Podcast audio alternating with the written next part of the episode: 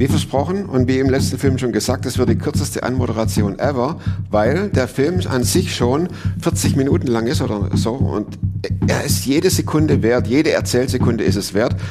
Und die Headline ist ja auch klar, die Überschrift, der Tag, an dem mein Mann ermordet wurde. Mehr gibt's dazu nicht zu sagen. Klar bin ich einer, der gescheitert ist. Ich weiß nicht mal, was da läuft und was es ist. Ich bin in der Hinsicht im Moment ein bisschen privilegiert. Der Podcast mit Thomas Mayer. Natürlich denkst du dir dann erstmal, ja gut, der hat auch keine Ahnung. was weiß ich. studiert noch Medizin Ja. leidet Das hat er im Bett, hat er eigentlich einen Hund draufgeschlagen. Egal wie abgedreht das war. Du schriebst mir eine E-Mail Ja. und da stand drin, schrieb ich mir sogar auf, weiß, wie sich Trauer anfühlt. Ja. Boah, Ja. das war, als ich den Satz las, dachte ich, ich lade dich ein. Mhm. Wie fühlt sich Trauer an? Schlimm. Schwarz. Schwarz? Ja. Ähm, wenn du so auf dein Leben zurückguckst, kam die Trauer plötzlich oder ha- hast du mit der ähm, schon auf Du und Du gelebt von Anfang an? Ich bin aufgewachsen in sehr schwierigen Verhältnissen, ja. Also ungewollt mit meinem mein Bruder, der war nur elf Monate jünger als ich und wir waren ungewollte Kinder. Und das hat man die ganze Kindheit. Alle beide? Ja, ja. Die ganze Kindheit gespürt und es war immer so, ich hatte so, ich war so ein Kind, ich hatte immer so ein Kloß im Hals und ich konnte mir das nie so erklären, warum das so ist. Also tatsächlich, Ja, also ich wusste schon ganz früh, dass bei uns was nicht in Ordnung ist. Ja, also es sind äh, schlimme Sachen vorgefallen und das habe ich schon ganz früh. Also Kindergarten, wir wurden nicht abgeholt, wurden vergessen und da wusste ich schon ganz früh, dass das nicht normal ist. Ja, darf ich fragen, in welcher Familienkonstellation du aufgewachsen bist? ja Eltern, die sehr jung waren damals, 18 und 19 und die eine komplett zerstrittene Familie. Also komplett. Viel wurde nicht geredet. Ich weiß vieles bis heute nicht, warum was wie ist, warum wer mit wem Streit hat. Aber es war einfach, wir haben gespürt überall, dass wir nicht erwünscht sind. Und das hat sich halt auch so gezeigt. Ja, Vernachlässigung, keine Liebe, gar nichts. Ja, so, man war immer so ein Störfaktor. Und das hat man einfach als Kind gespürt. Und je älter man Total. wurde, umso schlimmer wurde es halt eigentlich auch. Ja. Ich wurde immer ruhiger und, und, und so traurig halt. Und mein Bruder wurde immer aggressiver. Ja, das sind die zwei Formen. Ja, ja. du hast dich verschlossen. Genau. Hast du rebelliert auch irgendwie? Gar nicht. Also ich habe immer versucht, ähm, es irgendwie da recht zu machen, damit es irgendwie besser wird. Ich dachte, je besser ich mich benehme, umso schneller wird es gut, aber das hat überhaupt nicht funktioniert. Das ist Ja. typisch, oder? Ja, Ich, ich, ich will äh, gucken, dass ich äh, lieb und brav bin genau. und dann was mache für Mama und Papa. Ja. Und denen geht's. Das war egal. Ja. Genau. Die haben immer, also mein Vater war sehr aggressiv, der hat auch viel getrunken und ähm, der hat immer einen Grund gesucht, um seine Wut an einem rauszulassen. Da war es egal, da hat schon der falsche Blick gereicht, der gar nicht so gemeint war. Ja. Der hat also auch geprügelt. Ja. Es wurde immer schlimmer und es ist irgendwann auch eskaliert. Ich musste irgendwann mal ins Krankenhaus, weil ich äh, ein Schädel-Hirntrauma hatte, ne, eine Ah, ja. Gehirnerschütterung. Ja. Ah, okay. Und da wurde aber nichts unternommen. Also mein Opa hat damals in dem Krankenhaus gearbeitet als Hausmeister und dann war das wurde es gar nicht so ernst genommen. Also ich war zwar im Krankenhaus, ich bin auch irgendwann mal aufs Jugendamt gegangen. Das hat damals keinen interessiert. Also ich glaube, heute wäre es anders, aber damals, das war ja keine Hilfe bekommen eigentlich. Und da war ich schon 14. Kleiner Vorgriff. Gibt es die Eltern noch? Nur die Mutter gibt es noch. Ja. Martina, wann hast du zum ersten Mal gecheckt, das ist nicht normal, wie es bei uns läuft? Da brauchst du auch eine Zeit, weil man nimmt ja erstmal in Schutz, oder? Ja, ähm, ich habe es früh gecheckt, also schon Grundschulalter eigentlich. Und ich wusste schon ganz früh, dass es nur einen Weg gibt, dass ich da, irgendwann raus muss. Also ich muss irgendwann da flüchten. Aber mir war klar, das geht ja nicht so einfach. Also braucht es eine gewisse Zeit. Und ich habe ab dem 15. Geburtstag wusste ich irgendwie, bald ist es soweit. Ja? Und dann habe ich eigentlich nur darauf gewartet, Schule fertig und so, dass ich da irgendwie raus kann. Und es hat wahrscheinlich auch niemand interessiert, dass die Martina dann sagte, ciao. Nee, meine Eltern, die haben sich überhaupt nicht für uns interessiert. Die haben Blöde Frage, Herr Mayer. Ja, das ist. Ich, ich kann es mir bis heute nicht erklären. Die haben sich auch nie geändert. Ja, die haben noch mal, als wir dann schon draußen waren, später, ganz später noch mal ein Kind bekommen. Da haben sie genau wieder die gleichen Fehler gemacht. Also und ich dachte immer, es liegt irgendwie an mir. Ja, also das hat mit mir zu tun. Und durch die Schwester, die dann noch irgendwann kam, habe ich irgendwann ge ge gemerkt, also das lag nicht an mir, sondern an den an den Eltern. Ja. Das ist für mich echt sehr schwer nachzuvollziehen, Hm. wie man sich nicht um seine Kinder kümmern kann. Klar, das ist kein, kein Ausnahmefall, ne? ja. aber ja, das hat sich auch nie geändert, bis jetzt eigentlich nicht. Die haben, die, ich glaube, die haben das auch nie bei sich gesehen, die Schuld. Und der Rest der Familie, ähm, meine Oma, gut, die war jetzt, da waren wir dann als Kinder öfter, aber wir haben ja trotzdem gespürt, dass wir unerwünscht sind. Auch da. Ja, ich meine, die fanden das auch nicht toll, dass die Kinder bekommen haben so früh und sich nicht gekümmert haben, aber die haben auch nichts dagegen getan. du hast einfach, oder ihr habt einfach gestört. Genau, ja, genau so war es. Und dann warst du 17 Dann habe ich eine Ausbildung im Altenheim angefangen und hatte die Möglichkeit, da ins Schwesternwohnheim zu ziehen. Und, und das, zack, das habe ich dann gemacht. Ja. Nichts wie raus. Genau. Raus. Mein Bruder blieb damals noch zurück und dann hatte ich erstmal la lange keinen Kontakt mit niemandem da. Lange heißt, Erstmal bis zu dem Punkt, wo dann mein Mann gestorben ist. Da hatte ich das erste Mal dann wieder kurz Kontakt. wie ging das Leben der Martina weiter dann im Altenheim? Und Mhm. Ich habe da die Ausbildung gemacht. weil wir sind ja zum Thema Trauer. Genau. Und ich weiß, wie sich Trauer anfühlt. Ich Ja. meine, das kann man absolut jetzt schon nachfühlen, ne? Ja, nachspüren. genau. Aber- ich dachte, jetzt wird alles gut. Ja. Ja, jetzt wird's cool und jetzt ähm, ist das Schlimmste vorbei, dachte ich so. Und ich hatte mit Gott nie was zu tun. Also das hat in unserer Familie gar keine Rolle gespielt. Ich habe nie von Jesus gehört, zuvor nicht ein einziges Mal. Und dann lerne ich meinen ersten Mann kennen und wir haben, der, er war zehn Jahre älter als ich, wir haben geheiratet und dann drei Kinder bekommen. Und bis dahin lief's War äh, das Verhältnis zwischen Mama und Kind anders, als du es erlebt hast? Ja, also ich wollte meine Kinder haben, alle, ja. Mhm. Und ähm, die kamen dann auch und das Leben war ganz so ganz normal, ja, so ganz normales Familienleben. Dann haben wir irgendwann ein Haus gebaut und dann sind wir da eingezogen und sechs Monate später kam die schlimmste Zeit meines Lebens. Kann man drüber reden oder ja, ist schwierig? Nee. Mein Mann, wie gesagt, der war zehn Jahre älter, der hat eine Firma gehabt, eine Baufirma. Und ähm, was ich noch dazu sagen muss, ich habe sechs Wochen, bevor das passiert ist, das erste Mal geträumt, dass mein Mann stirbt. Und es war, am Anfang hat es sich schlimm angefühlt, aber das ging über ein paar Wochen, jede Nacht. Und irgendwann habe ich sogar angefangen, drüber nachzudenken, wie könnte das sein, wenn das so wäre? Ja, und warum träume ich sowas? Und so hast Ich hake einfach nach. ja, Nacht für Nacht? ja, sechs Wochen lang. Hast du mit ihm drüber gesprochen? Oder? Ja, und er hat gemeint, ich wäre blöd. Also Ja, ja, klar. verrückt. Okay. Ja, du spinnst, hat er gemeint. Ich weiß keinen Genau. Bock her Genau. und Ja. ähm, alles gut. Genau. Und dann habe ich mit meiner Schwiegermutter damals kurz drüber gesprochen und diese war so esoterisch angehaucht, ja. Und die hatte da eine Kartenlegerin kennengelernt zu der Zeit und hat gemeint, geh doch da mal hin einfach. Ich hatte damit nichts zu tun, ja, keine Ahnung, warum ich da überhaupt hingegangen bin. Aber ich weiß noch, irgendwann freitags, nachmittags saß ich bei der und die erzählt viel, das habe ich schon alles vergessen, aber einen Satz hat sie gesagt, es kommt eine dunkle Zeit mit vielen Tränen. Und das konnte ich mir nicht erklären, was sie da meint, ja. Und das war freitags und wir haben noch ein ganz normales Wochenende gehabt, es war Anfang Dezember. Und mein Mann hatte, äh, hatte mit einem Freund zusammen die Firma mit zwei Angestellten und war immer auf Montage. Montags weg, freitags kam er nach Hause. Und er fuhr montags auf Montage und einer von den Angestellten hatte Geburtstag an dem Tag. Und dann sind sie abends in Frankfurt, in Sachsenhausen war das, in so eine Kneipe gegangen und haben getrunken, ja, die waren betrunken und haben, und das ist eigentlich so das Schlimmste gewesen, am Nebentisch wohl zwei Frauen, die aber noch keine 18 waren, also es waren zwei minderjährige Mädchen, angebaggert, ja, und die haben sich anscheinend belästigt gefühlt und haben jemanden angerufen und der kam dann und dann sind die alle raus, äh, Streit angefangen und der hat dann geschossen. Und dann waren drei von den vieren tot. Genau. Und das war montags. Wir haben sogar abends noch telefoniert. Es war in der Nacht von Montag auf Dienstag passiert. Und bei mir stand die Polizei morgens vor der Tür. Ich wusste bis dahin nicht. Es war keine Zeit, wo jeder ein Handy hatte. Ja, es gab es damals noch nicht. 2000 ist es passiert. Die Polizei steht bei mir vor der Tür und teilt mir mit, dass mein Mann gestorben ist in der Nacht. Und Gestorben. gestorben. Also erstmal haben sie gesagt, ihr Mann ist gestorben in der Nacht und ich konnte es gar nicht glauben. Also das war für mich, nein, das kann da gar nicht sein.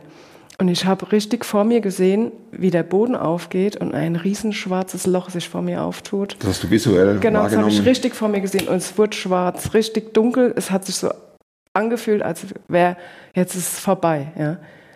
Und ich dachte, okay, was jetzt mit Haus? Das war nicht mal verputzt, gar nichts. Und da stehen die beiden Polizisten. Genau. Und die Kinder, äh, ich hatte gerade noch meine zwei größeren Kinder zum Kindergarten gebracht. Der Kleine war noch ein Baby. Und die sagen mir das. Und dann geht einem sehr viel durch den Kopf, aber es wird einfach dunkel. Und ich wollte das einfach nicht glauben. Ja, ich dachte, nein, da ist, weil sie haben mir gesagt, es ist was passiert und ähm, also in dem Gespräch, dass drei tot sind. Und ich dachte, okay, dann haben die das irgendwie verwechselt. Mein Mann ist der, der überlebt hat. Genau. Und dann musste ich mit in die Gerichtsmedizin nach Frankfurt. Wir haben damals bei Pirmasens gewohnt.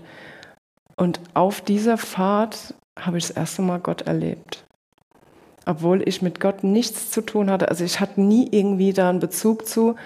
Aber auf dieser Fahrt habe ich das erste Mal eine Begegnung mit dem Herrn gehabt, was mir damals jetzt noch nicht so bewusst war.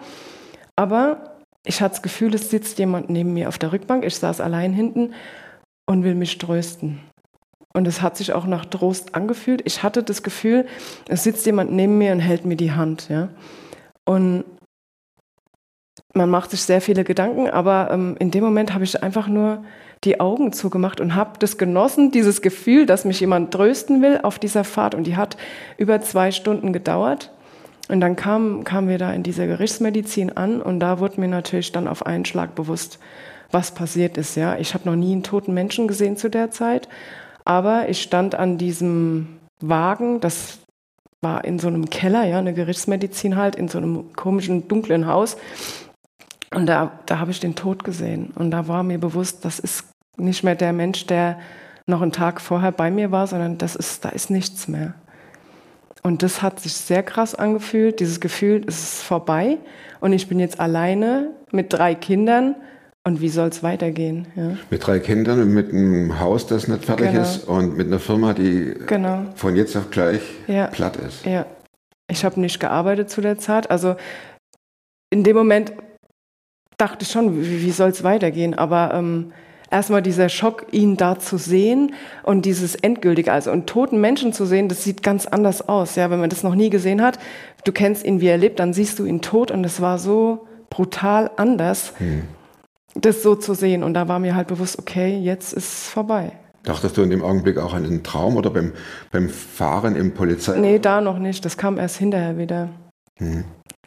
Wir sind dann irgendwann zurückgefahren und auf dieser Fahrt habe ich so rausgeguckt aus dem Fenster und ich habe die ganzen Leute gesehen, Eltern mit Kindern, die am Lachen sind und ich dachte so, für die geht's Leben jetzt so ganz normal weiter, ja, und bei mir ist vorbei, ja. Ich dachte wirklich, mein Leben ist jetzt vorbei. Wie soll das gehen? Wie soll ich drei Kinder ernähren, ein Haus bezahlen und wie, wie soll das weitergehen? Das war mir irgendwie dem, in dem Moment schon bewusst, dass jetzt nichts mehr ist wie vorher und keine Ahnung, wie es werden soll.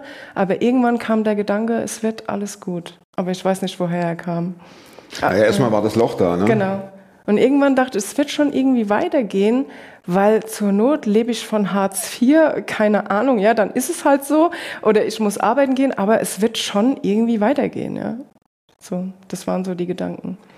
Konntest du dich irgendwie fallen lassen äh, und den Schmerz zulassen und ausleben? Oder musstest du wieder wie in deiner Kindheit stark sein, nichts machen, äh, mit umgehen? Und das, Ja. das ist ja quasi die Fortführung des, Genau. des äh, als Kind Erlebten. Genau. Ähm, also die Zeit, die, die Tage, montags, nachts ist es passiert und freitags war die Beerdigung. Das waren die fünf schlimmsten Tage meines Lebens, weil da sehr viel auch passiert ist. Viel Enttäuschung durch Menschen und so, ja, und auch so auf einmal Menschen kennenlernen, die ich dachte zu kennen, mal von einer ganz anderen Seite kennenzulernen, ja. Und- Und ich kam dann nach Hause und dann, dann fängt ja erstmal so Organisatorisches an, ja. Oh ja. Bestatter und, Ja. und das Ganze. Aber ich kam nach Hause und meine äh, Wohnung damals, die war erstmal voll mit Verwandtschaft, die dann ja auch das mitbekommen haben durch wie, weiß ich jetzt gar nicht genau, es hat sich halt rumgesprochen. Oh, ja, ich kann mir das ja. vorstellen. Mhm. Genau, ich komme da rein und irgendwer hatte auch meine Kinder vom Kindergarten abgeholt, ja, die waren dann da und dann, wie sag ich das meinen Kindern, die waren halt noch klein, da war mir schon klar, okay, das wird sie jetzt nicht so sehr äh, umhauen, weil die, die kapieren das gar nicht so richtig. Aber diese ganzen Leute in der Bude, und da wurde mir, als ich diese Wohnung betreten habe, erstmal bewusst, was überhaupt passiert ist, ja. Dass das richtig schlimm ist. Und was dann als nächstes kam, war dann, dass die Presse vor der Tür stand. Presse und Geräte, oder? Presse, Geräte, Bildzeitung, die haben ohne Skrupel bei mir geklingelt an der Tür, ja, Fragen gestellt und Geräte, Haustüren, die auf und wieder zugingen. Es stand auch in der Zeitung ja damals alles. Und ja.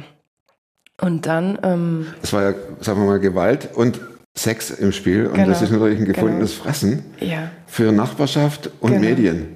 Es, also da habe ich auch damals kennengelernt, was es heißt, wenn Sachen in der Zeitung stehen. Die Bildzeitung hat damals geschrieben, das ist im äh, Rotlichtviertel passiert und das hat nicht gestimmt. Ja. Aber das war die Schlagzeile, die auch dann bei uns morgens auf, auf der Bäckertheke lag und ein Dorf mit 600 Leuten, glaube ich, damals. Das Guck, hat sich, da kommt sie. Genau. Das arme genau. Opfer. Genau. Also es, mein Mann kannte jeder, der kam von da, aber mich kannten die Leute da eigentlich gar nicht, aber dann kannten sie mich. Ja, da wusste jeder, wer ich bin. Spießrutenlauf. Ja. Spießrutenlauf, Leute, die die Straßenseite gewechselt haben, warum auch immer. Ich habe eigentlich ja gar niemandem was getan, ja. Gerede, Geschwätz und, und Gerüchte und dann die Zeitung und den, dann fragen die ja alle möglichen Leute, um irgendwelche Infos zu bekommen nach Fotos. Dann wurden Fotos gedruckt. Und die, ohne meine Erlaubnis. Also, irgendwann habe ich die Bildzeitung halt verklagt. Das bringt aber im Nachhinein nichts, weil das wird ja, es War war, ja schon schon, genau, ja. ja. Das Kann man sich nicht ja. vorstellen. Nee. Die Leute wissen auch gar nicht, also klar, die wissen nicht, wie sie damit umgehen sollen, aber was das mit einem macht, wenn Leute die Straßenseite wechseln oder ich kam in den Kindergarten irgendwann wieder mit mir, wurde gar nicht geredet. Also niemand hat irgendwie auch nur einen Ton gesagt. Ja, es wurde getuschelt, das merkst du ja dann irgendwann. Aber ähm, dass Leute auf mich zukamen, Als ob nichts passiert ist Genau, ja. oder wäre. Und Genau. du musst mit dieser ganzen furchtbaren Situation leben. Ja. Es, es, reicht ja schon das, was passiert ist. Ne? genau. Und dann Ja. die Auswirkungen zu. Ja. Und wir haben in so einer Sackgasse gewohnt, an so einem Wendehammer. Und ich habe ständig gesehen, wie Autos kamen und da gewendet haben, geguckt haben. Ja, da fuhr ja sonst keiner hin, der da nicht hingehört. Presseschild im ja. Auto. Ja, nicht nur das, auch die Anwohner, die mal gucken wollten, wer das so ist. Und ja, da hinten, da in der Ecke, da wohnen die. Ja. Das war schon krass. Wie hast du dich denen gestellt? Ich bin eigentlich nicht mehr rausgegangen. Und es war ja auch Weihnachtszeit, ja. Es war Anfang Dezember. Die Häuser waren geschmückt, ja. Lichterketten hatten wir auch schon dran. Ich habe sie erstmal natürlich nicht angemacht, weil das danach war mir gar nicht mehr. Aber irgendwann habe ich das doch wieder angemacht für meine Kinder, die ähm, klein waren, ja. Und dann war irgendwann Weihnachten. Da wurde dann auch drüber geredet. Also ganz egal, was ich gemacht habe, es war immer Jetzt falsch. läuft die nicht in schwarz rum. Genau, ja, Ja? genau. Jetzt macht die auch noch das Weihnachtslicht an. Ja, genau. Du, das ist doch, Ja. das ist doch eine komische genau. Familie, ja? ja, ja. Oh Mann, Martin. Wie lange ist das jetzt her?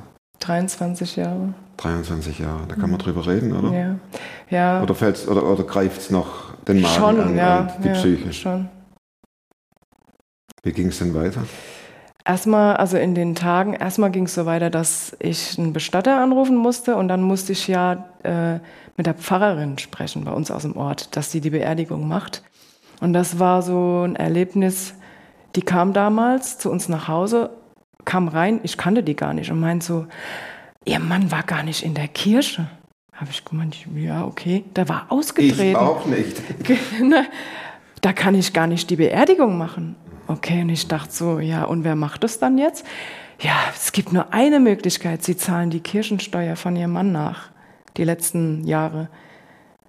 Und da wurde mir so irgendwie bewusst, oder ich dachte in dem Moment, wenn das Glaube ist, dann will ich damit nichts zu tun haben. Ja? Dann war das Erlebnis, was ich im Auto hatte, war irgendwie so weg. Ja? Pulverisiert. Genau, so. äh, Es geht um Geld. Ich soll das zahlen. Wie soll ich das machen? Ja. Und dann, okay, sie hat dann die Beerdigung trotzdem gemacht, ja, auf so eine abgespeckte Art und Weise. Sie Ohne Nachzahlung. ja, ohne Nachzahlung. Sie hat's gemacht. Und dann ähm, kam noch hinzu, dass wir damals mit meinem Schwager, also der Bruder von meinem Mann, hatten wir das Haus gebaut zusammen. Und ähm, da gab es das Problem, dass mein Mann mit im Grundbuch stand, aber nicht mit im Kreditvertrag. Und dann hat mein Schwager natürlich Panik geschoben, ja, dass er jetzt da auf meinen Schulden quasi sitzen bleibt und hat mir drei Tage nachdem, die, nachdem das passiert ist, schon die Deutsche Bank an den Tisch gesetzt. Und dann saß da ein Tisch mit Leuten, Banktyp, äh, so äh, Versicherungsfritze. Martina. und legen mir einen Kreditvertrag vor. Und ich kann das jetzt so erzählen, ähm, aber damals, ich wusste ja gar nicht, was Sache ist. Ja, ich habe das unterschrieben. Ich, ich habe gar nicht drüber nachgedacht. Ich hätte nie gedacht, dass mir irgendjemand was Böses will. Ja, ich dachte, ja, die haben jetzt natürlich ja alle Mitgefühl und die wollen mein Bestes und dann mache ich das und dann schreibe ich das und Ruhe ist. Witwe, drei Kinder, der müssen wir helfen. Genau, ja. Der Bank war es total egal. Hauptsache, die haben eine Unterschrift gehabt, wie ich das bezahle, das hat gar keinen interessiert. Und dann ähm, irgendwann kam dann der Freitag, wo die Beerdigung war.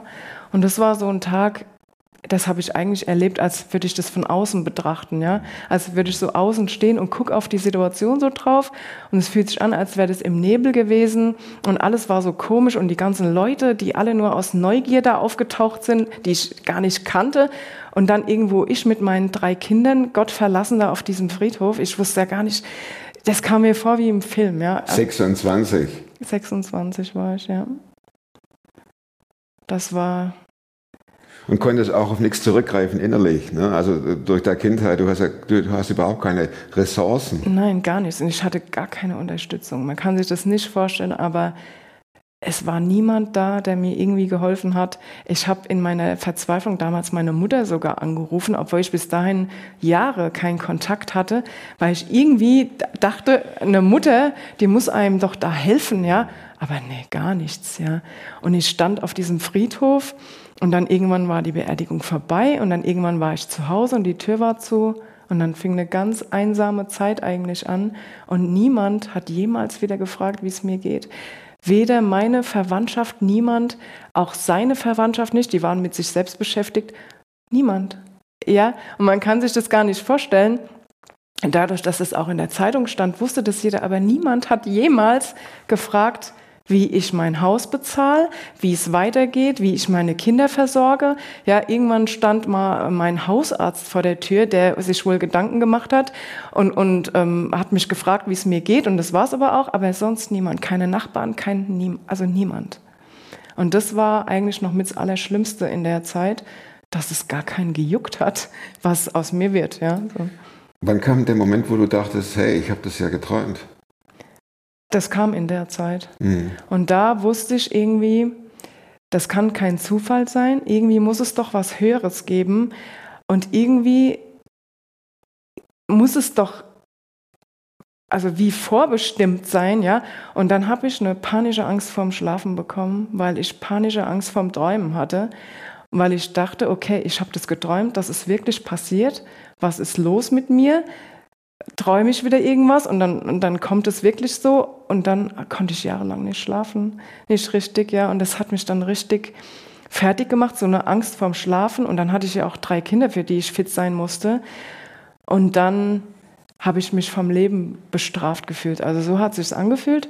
Warum habe ich so eine Kindheit gehabt? Warum passiert das? Was habe ich überhaupt verbrochen, dass, dass sowas kommt? Wem habe ich was getan? Ja? ja so vom Leben bestraft. Und ich dachte, es kann, also wenn es einen Gott gibt, dann, dann, dann stimmt mit dem was nicht. Da hat er mich übersehen. Ja, oder er will mich bestrafen für irgendwas, wo ich keine Ahnung habe, für was, ja.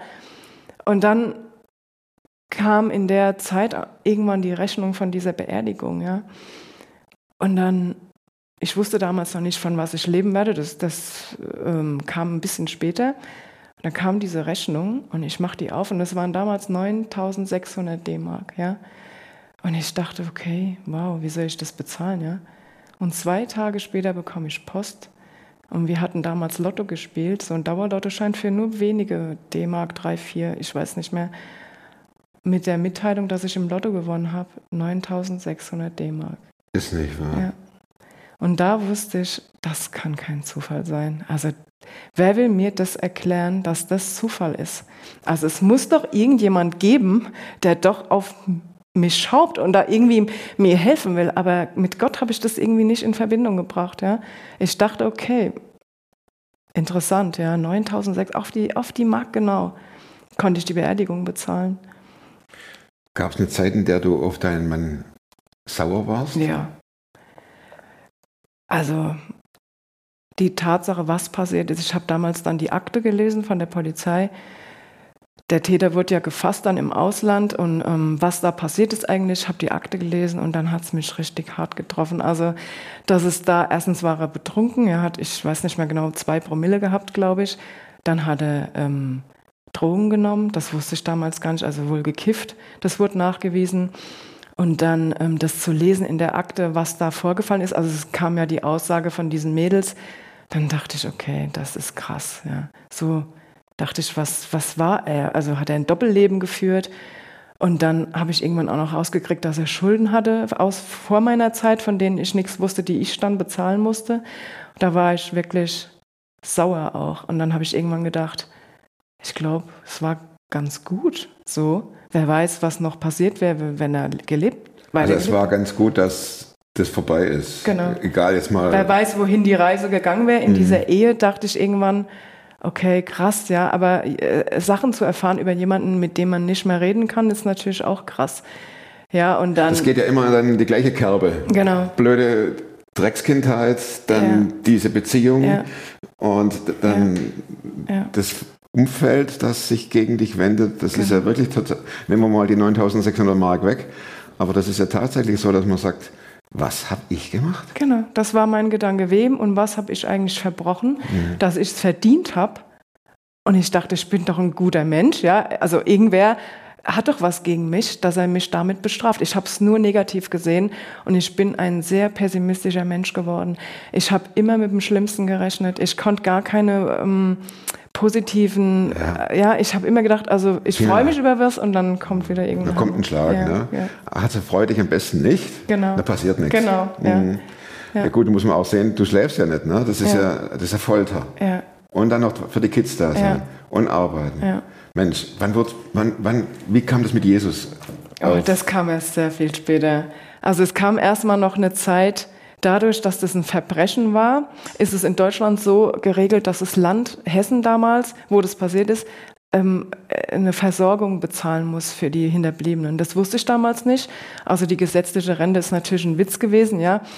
Aber diese Versorgung nach Opferentschädigung, nach einem halben Jahr ungefähr habe ich dann erfahren, dass, dass ich so eine Opferentschädigungsrente bekomme und auch meine Kinder, die so einen gewissen ähm, Prozentsatz von dem, was normalerweise der Mann verdient, äh, übernimmt. Und dann ging es mir eigentlich finanziell ganz gut. Ja, ich habe eine ganz gute Rente gehabt. Ich muss nicht arbeiten gehen und war soweit versorgt und konnte leben. Und aber das habe ich nicht so positiv gesehen. Also ich war versorgt, okay, es war okay, cool, dass ich nicht arbeiten gehen muss und nicht auf Hartz IV angewiesen bin.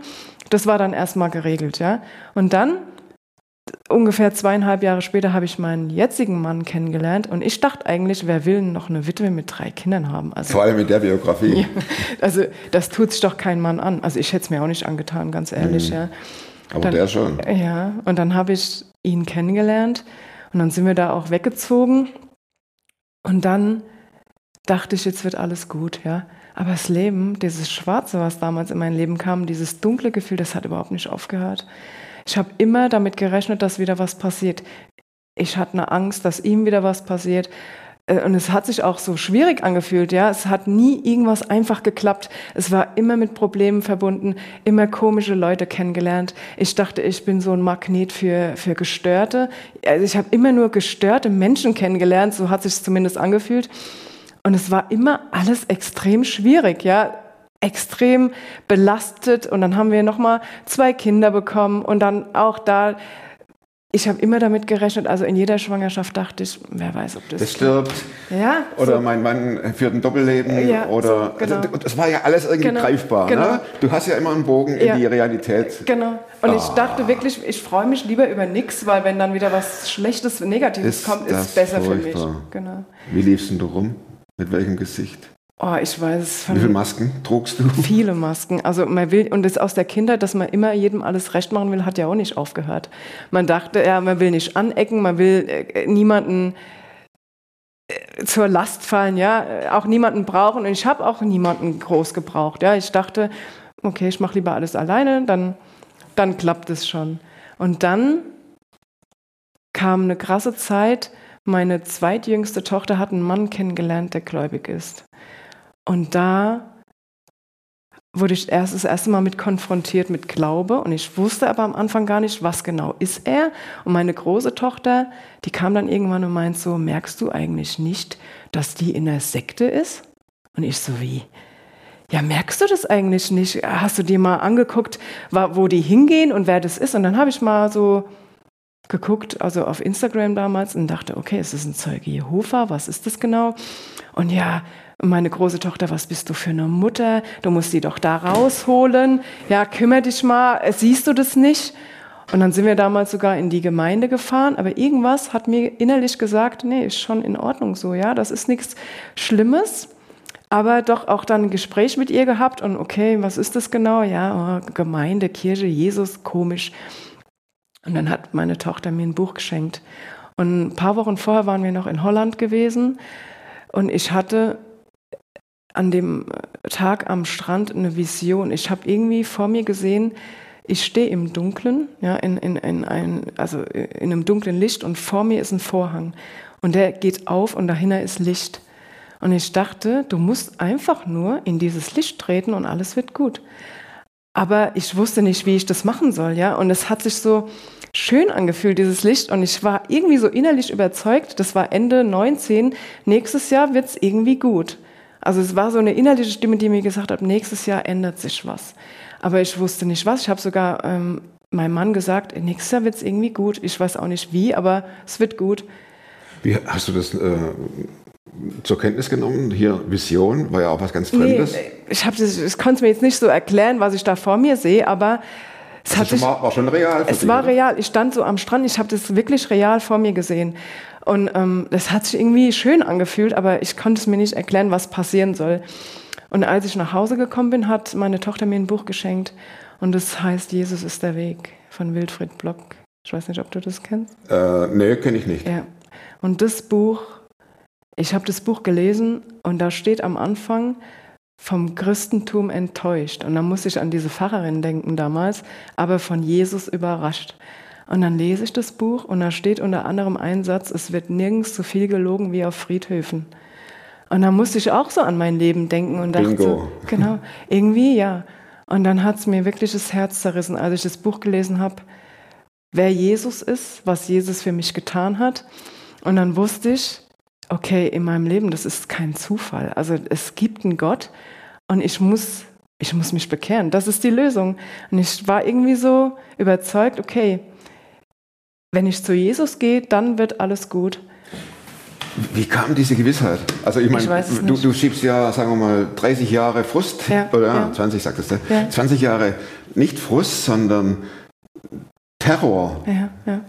Nee, in dem, Buch, in dem Buch standen Sachen drin, dass Jesus einem nachgeht, dass er einem zieht und dass er dass er eine Beziehung möchte und dass er liebt, also bedingungslos und dass ich so geschaffen bin von ihm und dass nichts im Leben Zufall ist und das, das hat mich einfach, das hat mir das Herz gebrochen, das so zu lesen und ich wusste, ich muss mich bekehren und dann wird alles gut. War das wie ein Ankommen? Ja.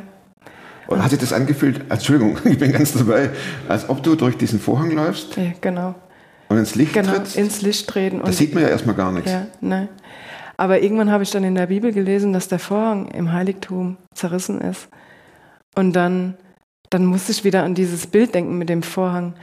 Und dann, ich habe mich an dem Abend, ich habe das Buch an einem Tag gelesen und ich habe mich an dem Abend, ich bin ins Schlafzimmer und ich weiß nicht, wie lange es gedauert hat, eine, eine Stunde, zehn Minuten, keine Ahnung.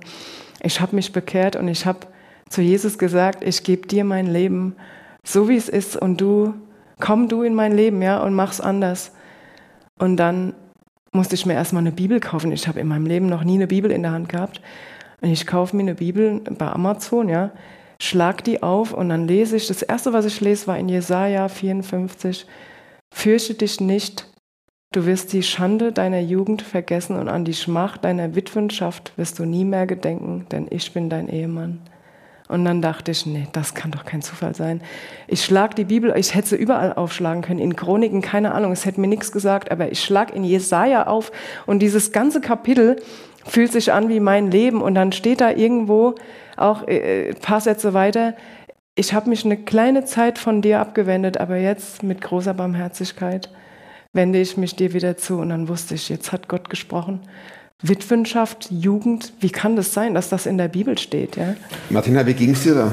Oh, ich, ich wusste, Gott hat zu mir geredet und jetzt wird alles gut. Das ist ja wie der offene Himmel über Ja, dir, ja. als ob Gott neben dir steht und den, den Arm um dich Ja. legt und sagt, du guck mal. Genau, und dann wusste ich, dann habe ich mich wieder erinnert an die Situation in diesem Auto und ich wusste, das war Jesus. Und es, er hat mich getröstet, er war da, obwohl so schlimme Zeiten waren. Und ich wusste, auch diese Zeiten haben für irgendwas, müssen die doch gut gewesen sein. Und mir war klar, nichts in meinem Leben ist passiert, ohne dass Gott die Hand drüber hatte. Und es wird alles gut. Und dann das in der Bibel zu lesen über mich, ich habe, auch wenn ich es heute noch lese, als würde er über mich da schreiben. Und dann das, das hat sich einfach so schön angefühlt, ja. Und dann war, habe ich das Buch meinem Mann gegeben. Wir waren damals nicht verheiratet, ja, weil ich ja dann, wenn wir heiraten, keine Witwenrente mehr bekomme. Das war immer der Grund. Und dann, je mehr ich in der Bibel gelesen habe, umso mehr war mir klar, wir leben in Sünde, ja, also unverheiratet, das geht gar nicht vor Gott.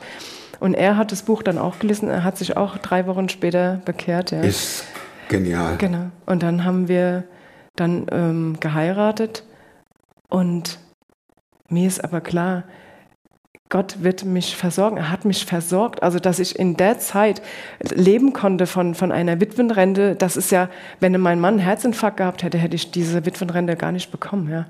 Und dass es ein Verbrechen war, war ja für mich eigentlich in dem Sinn noch positiv, weil damit war ich Aus versorgt. dieser Sicht genau, raus, ja. ja. aus der Mhm. Sicht. Und dann immer mehr, ich bin rausgegangen, ich habe im Himmel lauter Kreuze gesehen, ja, durch irgendwelche Flugzeuge, die da rumgeflogen sind. Ich habe überall Kreuze gesehen. Ich, Sensibilisiert Genau, und- genau, und es hat irgendwie sich so schön angefühlt, jetzt die Bibel zu lesen und zu beten und Jesus ist da und es hat sich so real angefühlt, dass er einfach bei mir ist und auch war, auch in dieser Kindheit, obwohl ich das nicht so gesehen habe, ja. Und ähm, er hat auch viele Sachen heil gemacht.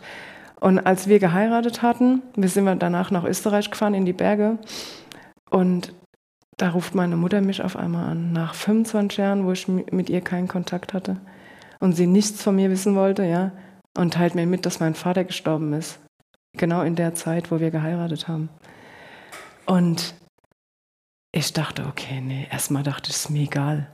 Ja, also was juckt es mich, was mit meinen Eltern ist? Das hat die- Dachtest du nicht, jetzt geht schon wieder los? ja, ich dachte, was will, warum versaut die mir jetzt meine Hochzeitsreise Ah, okay. im ersten Moment? Ja. Nach 25 Genau, Jahren. mehr- was ruft ihn, was bildet die sich ein, mich überhaupt anzurufen, ja? Und dann war ich, ein paar Tage später waren wir wieder im Gottesdienst und ich habe irgendwie da die Eingebung bekommen, dass ich auf diese Beerdigung gehen soll. Und ich muss dann auch meinen Bruder kontaktieren. Wir hatten ja auch alle gar keinen Kontakt. Ja, mein Bruder, der war im Drogensumpf irgendwann ver verschwunden. Ich wusste gar nichts von ihm. Dann über Internet ist es ja ganz einfach heutzutage. Okay, wir gehen auf diese Beerdigung. Und dann treffen wir uns auf dieser Beerdigung. Wir haben uns alle vorher nicht gesehen. Und dann sehe ich meine Mutter zum ersten Mal und dann regt sich in mir auch noch sowas wie Mitgefühl. Ich wollte es eigentlich gar nicht, ja. Und dann, okay, dann waren wir auf dieser Beerdigung, die sehr armselig war. Niemand kam, niemand. Und mir war bewusst, meine Eltern, die waren auch ganz einsame, verlassene Menschen. Die hatten auch niemand, ja. Und dann stand ich auf dieser Beerdigung und auch wieder so von außen habe ich das so gesehen, wie alle sich am Streiten sind. Jeder hat an meiner Mutter den Frust rausgelassen, rumgeschrien und ich dachte, wie absurd ist das gerade hier? Die schreien alle meine Mutter an und ich habe gar nicht das Bedürfnis, sie anzuschreien oder ihr Vorwürfe zu machen. Und dann habe ich so gebetet, oh Jesus, gib mir die Ruhe jetzt so und bitte beende das, das ist ja erbärmlich. Und dann gucke ich so auf den Boden und sehe so einen abgesägten Baumstumpf, der aussieht wie so ein Herz und da kam so ein Pflänzchen raus. Und dann dachte ich so, okay, Jesus macht alles neu, auch sowas macht er neu, ja. Und dann konnte ich mit meiner Mutter normal reden. Und mir war so klar, was in der Bibel steht, dass wir vergeben müssen. Das habe ich vorher zwar gelesen, aber das hat sich nie so real angefühlt. Aber dass wir den Menschen vergeben müssen, das wurde mir da dann bewusst, als ich meine Mutter das erste Mal wieder gesehen habe. Und ähm, ich kann jetzt nicht sagen, dass ich jetzt übersprudel vor Liebe zu meiner Mutter. Also das ist jetzt nicht so, ja. Aber ich muss ihr keine Vorwürfe machen. Und, und ich muss sie auch nicht fragen, warum sie so war. Sie wird ihre Gründe haben. Oder warum auch bis Du heute. findest nicht raus. Genau, ich, ich kann mit ihr da auch nicht drüber reden. Sie ist nicht der Mensch, mit dem ich mich hinsetze und wir reden darüber. Also ich habe auch nicht das Bedürfnis zu fragen. Aber mir war klar, wenn Gott im Spiel ist, dann kann man solchen Menschen gegenübertreten und dann müssen wir auch, dann können wir auch vergeben, ohne noch groß Fragen zu stellen, ja. Und das versteht der Rest der Familie nicht. Also mein Bruder, die verstehen das natürlich alle nicht. Aber ähm, von ihr kommt trotzdem nichts. Und das ist aber egal, ja. Also ich kann ihr, ich kann mit ihr Kontakt haben, auch mit ihr reden, obwohl von ihr nichts kommt. Also sie interessiert sich nicht wirklich für mich oder meine Kinder. Sie war dann irgendwann da, hat meine Kinder das erste Mal gesehen und ich habe gemerkt, das berührt meine Mutter Ja, wie auch. Ja. War ja für die auch nicht anders, Nee. gell? Aber ähm, okay, ich kann normal mit ihr umgehen. Ich muss ihr keine Fragen stellen. Ich kann ihr das auch vergeben, obwohl es trotzdem wehtut, darüber nachzudenken. Und ich es auch nicht verstehe, warum sie überhaupt so, so waren. Aber es, ist- es ist okay. Ja. Ich brauche keine Antworten darauf. Martina, wenn man das hört, wer ist Gott für dich? mein Lebensretter. Er hat alles verändert. Also, und ich sehe im Nachhinein, im Rückblick, wo er überall war und wo er geholfen hat, was er gelenkt hat. Das habe ich damals nicht gesehen. Im Rückblick ja. Und heute kann ich sagen, es war alles zu meinem Besten. So wie es in der Bibel steht, ist alles, was kam, hat mir zum Besten gedient. Weil wer weiß, wie diese Ehe weitergegangen wäre, wer weiß, was da noch alles passiert wäre, ja. Und so war es für mich am besten. Und ähm, bis zu dem Punkt, es musste alles so kommen. Und er ist also der größte Tröster überhaupt. Er hat mich über das alles hinweggetröstet. Ganz herzlichen Dank, Martina, das ist der Hammer, echt. Mhm. Danke, dass du die Geschichte erzählst und dass du geschrieben hast mit diesem Satz, ich weiß, wie sich Trauer anfühlt. Mhm. Weißt du auch, wie sich Glück anfühlt? Jetzt, jetzt ja. Darf ich dir noch meine vier Schlussfragen stellen? Fangen wir mal ganz vorsichtig an mit dem Buch, das du nicht nur einmal gelesen hast, sondern mehrmals. Ja, Jesus ist der Weg. Das ist das Buch, was ich mindestens zweimal im Jahr lese, weil es einfach immer wieder mich erinnert an die Zeit, wo sich alles Also auch heute noch, oder? Ja, ich lese es heute. Ich habe es jetzt gerade wieder gelesen, um die Erinnerungen so ein bisschen aufzufrischen. Genau. Und die zweite Frage, zu was kannst du heute leichter Nein sagen als noch vor, das sind ja gerade mal drei Jahre, gell? Mhm. Ja, machen wir mal drei Jahre. Für mich ist so, dass ich nicht mehr für alles eine Lösung haben muss und immer mir Gedanken drüber mache, warum ist etwas wie passiert. Da, da, dazu kann ich jetzt für mich selbst Nein sagen, dass Mhm. ich gar nicht mehr ähm, eine Erklärung brauche, Mhm. warum was wie ist oder warum kam es so oder so. Kannst du dich freuen mittlerweile? Ja. Also geht es? Also, oder äh, kämpfst du noch mit diesem, naja, wird sowieso wieder schlecht? Nee, gar nicht mehr. Das ist komplett weg. Super. Ja. ja. Und welche Überzeugungen, Frage drei, Verhaltensweisen oder Gewohnheiten, die du dir angeeignet, angeeignet hast, haben dein Leben definitiv verbessert? definitiv verbessert. Also den Tag mit der Bibel zu beginnen, das hat alles verändert. Also jeden Morgen einen Psalm zu lesen, das ist so meine Gewohnheit. Und eine Andacht, das hat alles verbessert, weil natürlich hat man auch mal wieder Zeiten, wo, wo man nachdenkt, ja und so, aber das ist wirklich der größte Trost. Menschen können einem nicht trösten, aber Jesus und sein Wort, das, das kann wirklich trösten. Vielen Dank. Letzte Frage. Plakat irgendwo, was Millionen Auto dran vorbeifahren wird. Was würdest du draufschreiben? Wem gehörst du? Wem gehörst du? Wem gehörst du? Das ist die wichtigste Frage. Wem wir gehören. Und es wird auch die kürzeste Abmoderation ever. Muss ja, damit wir die Gesamtlänge nicht überschreiten. In zwei Wochen gibt es der nächste Film, aber hinterlasst der Martina erstmal einen Haufen Daumen und dann sehen wir uns wieder in zwei Wochen mit dem nächsten Film und bis dahin bleibt oder werdet super Frau. Macht's gut und tschüss.